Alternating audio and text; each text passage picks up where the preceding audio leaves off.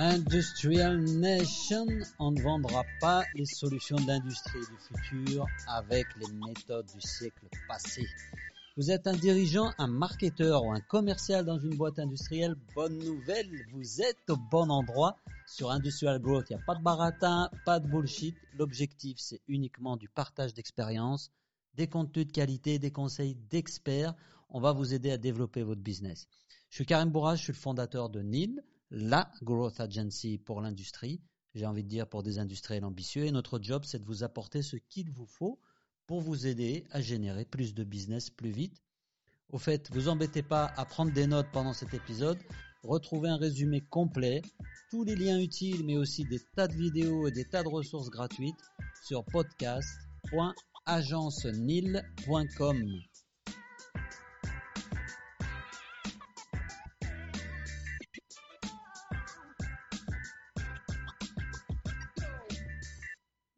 alors aujourd'hui, j'ai envie de vous parler d'un sujet euh, qui me tient à cœur. Voilà quelques semaines, bientôt maintenant deux mois que tout ça a commencé, qu'on se retrouve tous confinés à la maison avec toutes les conséquences économiques assez dramatiques que ça peut, euh, que ça peut engendrer. Euh, moi, j'ai envie de vous parler du monde d'après. Est-ce que vous êtes prêts pour être là quand le monde va s'ouvrir à nouveau? C'est-à-dire, est-ce que vous avez euh, compris que c'est le moment de faire passer votre marketing à l'étape d'après, tout simplement parce que il y a un moment donné où ça va repartir. Tout le monde en parle. Il faut relancer l'économie, il faut que ça reparte. Le seul truc, c'est que personne ne sait à quel moment ça va avoir lieu ou sous quelle forme ça va avoir lieu. Alors notre cher président hier nous a parlé du 11 mai. Je pense que si vous attendiez l'intervention du président pour décider de ce que vous alliez faire de votre business, vous aviez déjà un sacré problème et là, malheureusement, c'est pas c'est pas en écoutant un podcast, même s'il est très bon comme le nôtre, que vous allez résoudre ça.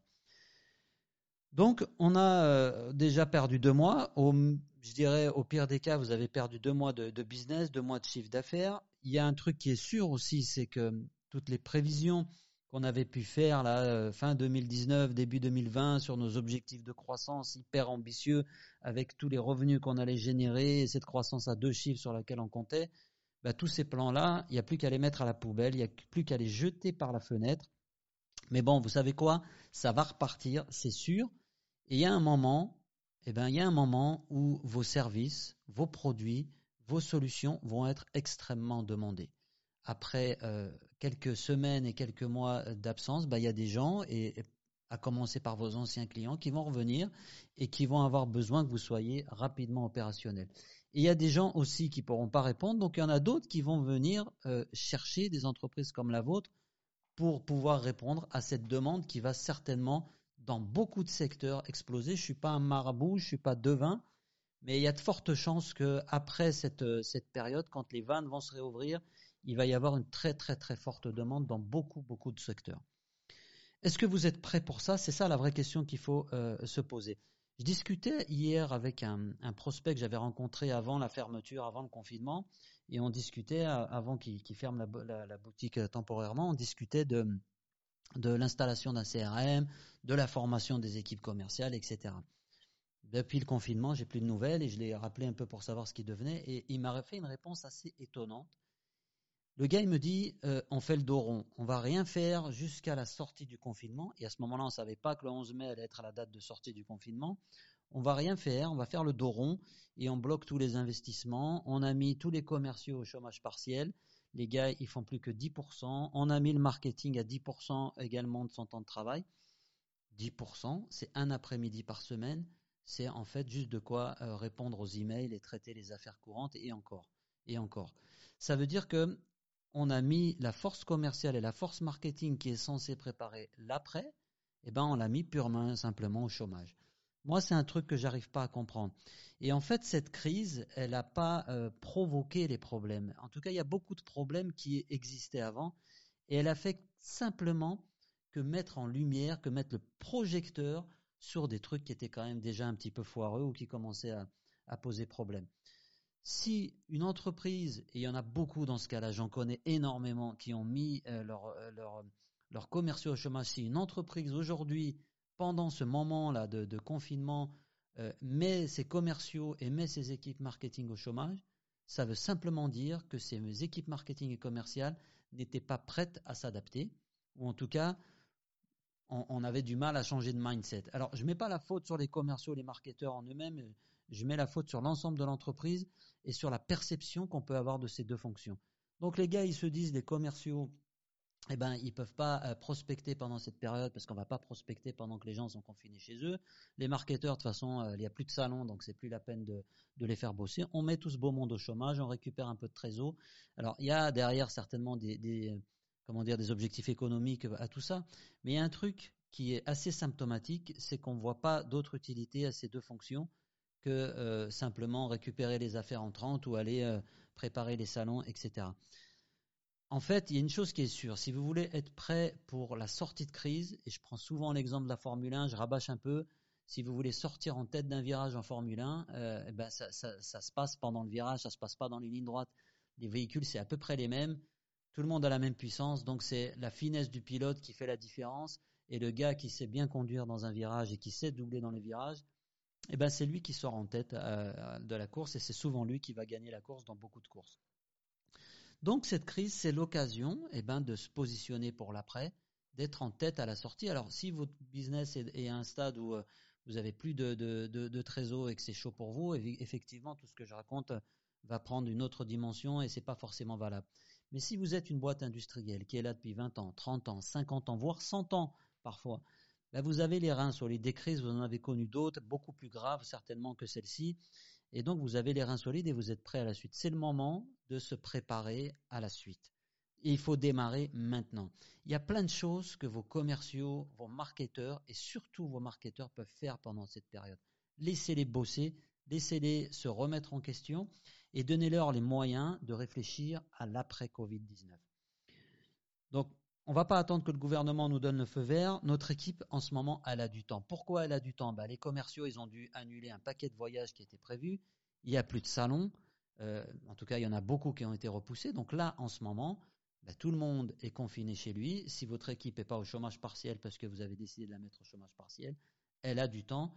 Et je vous dis comment je sais que, que votre équipe marketing et commerce, elle a du temps. Le mois de mars et le début du mois d'avril, ben, c'est les deux mois sur lesquels on a euh, connu la plus forte croissance et le plus grand nombre de visites sur le site de l'agence. C'est assez symptomatique parce que ça veut dire qu'il y a plein de gens qui regardent notre site parce qu'ils ont le temps de le faire, ils ont le temps de consulter nos ressources. Donc les gens ont du temps. Voilà quelques euh, actions que vous pouvez faire pendant cette période. Réfléchir à la refonte de votre site web. Et je ne vous parle pas d'aller prendre un cahier des charges et d'aller faire de la consultation. Non, posez-vous, réfléchissez à la stratégie qui va vous permettre de faire de votre site web votre premier commercial. Réfléchissez à comment vous pouvez intégrer la vidéo dans votre marketing. Ça fait des années que tout le monde dit que la vidéo, c'est un des canaux les plus importants. C'est même plus qu'un canal, c'est maintenant, de mon point de vue, assez central dans les stratégies marketing et même dans l'approche commerciale. Il y a très peu d'entreprises qui tirent vraiment profit de la vidéo. C'est le moment de réfléchir à votre stratégie de vidéo marketing. Encore une fois, je ne vous parle pas d'aller faire une vidéo corporate qui va finir dans la salle d'attente de votre boîte. Ça prend du temps, ce genre d'action. Euh, euh, réfléchir par exemple à une, meilleure expérience pour vos clients. Combien de, clients fuient votre site web ou fuient votre entreprise parce qu'au moment où vous avez besoin de vous, ils n'ont tout simplement pas trouvé le formulaire de contact sur votre site. Donc une chose que vous pouvez faire, c'est réfléchir par exemple à un chat, un chatbot que vous pouvez mettre en place. Mais ça se travaille, ça se réfléchit, ça s'improvise pas. Il faut poser les choses. Et plus tôt vous démarrerez, plus tôt vous aurez une stratégie prête et plus tôt vous pourrez avoir des résultats sur les actions que vous mènerez. Cinq, cinq euh, conseils que je peux vous donner pour mettre en place tout ça. Le premier, pensez stratégie avant tactique. Une des erreurs que font beaucoup de marketeurs, c'est d'aller se dire on va faire un peu de SEO, on va garder un peu de salon, enfin pour ce qu'il en reste en fin d'année, on va essayer de comment de réfléchir à, à, du marketing automation, du content marketing, on va lancer un blog, on va faire une chaîne YouTube. Arrêtez de réfléchir en termes de tactique, revenez aux fondamentaux, réévaluez les objectifs de l'entreprise en termes de business, essayez d'en déduire ce que ça représente en termes d'effort marketing et posez une vraie stratégie globale qui place le client au centre et essayez de construire autour de votre client une expérience, une, une approche qui vous permet de l'attirer, de l'engager, de le fidéliser et de pouvoir mettre en place la fameuse flywheel dont je parle assez régulièrement sur ce podcast. Donc stratégie avant tactique. Deuxième point, la technologie. On est en 2020 et on a vu des choses qui nous paraissaient inconcevables, comme par exemple prospecter avec Zoom, organiser des réunions avec nos clients sans aller leur serrer la main, la sacro-sainte poignée de main des vieux commerciaux old school. Il y a quelques semaines avant le Covid, je parlais avec un commercial. Alors les commerciaux old school, attention, ne hein, me faites pas dire ce que j'ai pas dit. C'est pas forcément les commerciaux qui sont vieux. Il y a quelques semaines, je parlais avec un commercial qui est assez jeune, qui est beaucoup plus jeune que moi, et qui me disait, moi, tu vois, Karim, j'ai été euh, formé à l'ancienne, euh, moi je crois au contact humain, et il faut que j'aille voir les gens, les regarder dans le blanc des yeux avant de leur vendre un peu les solutions que j'ai à leur vendre. Bah, le truc, c'est que là, tu peux plus, mon gars, aller les voir les yeux dans les yeux, euh, ni leur serrer la main, parce que c'est carrément devenu un péché de serrer la main de quelqu'un. Donc, comment on fait aujourd'hui? Eh ben, tu as appris à utiliser Zoom comme la plupart des gens aujourd'hui. Donc, ce qui paraissait inconcevable, eh ben, c'est tout à fait possible aujourd'hui et on se rend compte qu'on a la technologie. La fameuse transformation digitale dont on nous parle là depuis des, des, années ou des mois avec tous les experts de transformation digitale. Je parlais encore une fois avec une, entreprise d'une taille très très respectable et le gars me dit on a mis 15 jours à se mettre au télétravail parce qu'il fallait paramétrer les tours de nos PC. Voilà, il faut arrêter avec ces conneries. Il y a de la technologie, il y a des technologies qui vous permettent d'être efficaces, d'automatiser ce qui peut l'être, de faire en sorte que vos commerciaux et vos équipes marketing passent pas leur temps à faire des choses qui pourraient être faites automatiquement à, la machine et, euh, et qu'ils puissent se concentrer sur ce qui est important pour le marketeur, la stratégie marketing, la mise en œuvre des actions euh, de manière opérationnelle et pour les commerciaux, ben, la prospection. Combien il y a, de, il y a vraiment de, de est-ce qu'il y a vraiment des, des, des commerciaux aujourd'hui dans l'industrie qui sont de vrais prospecteurs? Il y en a très peu finalement. Les commerciaux dans l'industrie, la plupart de ceux que je connais, eh ben, ils, prennent des affaires entrantes, ils en ont déjà beaucoup, et ils n'ont pas beaucoup de temps pour prospecter parce qu'ils sont noyés sous de l'administratif, et on leur demande de faire des choses qui pourraient être automatisées par la technologie.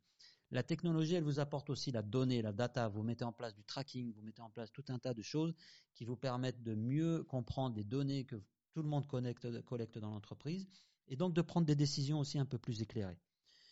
Quatrième point sur lequel vous pouvez travailler pendant cette période, c'est vos équipes. Prenez le temps de former votre équipe marketing. Peut-être que vous avez dû remercier euh, certaines personnes pendant ce temps-là.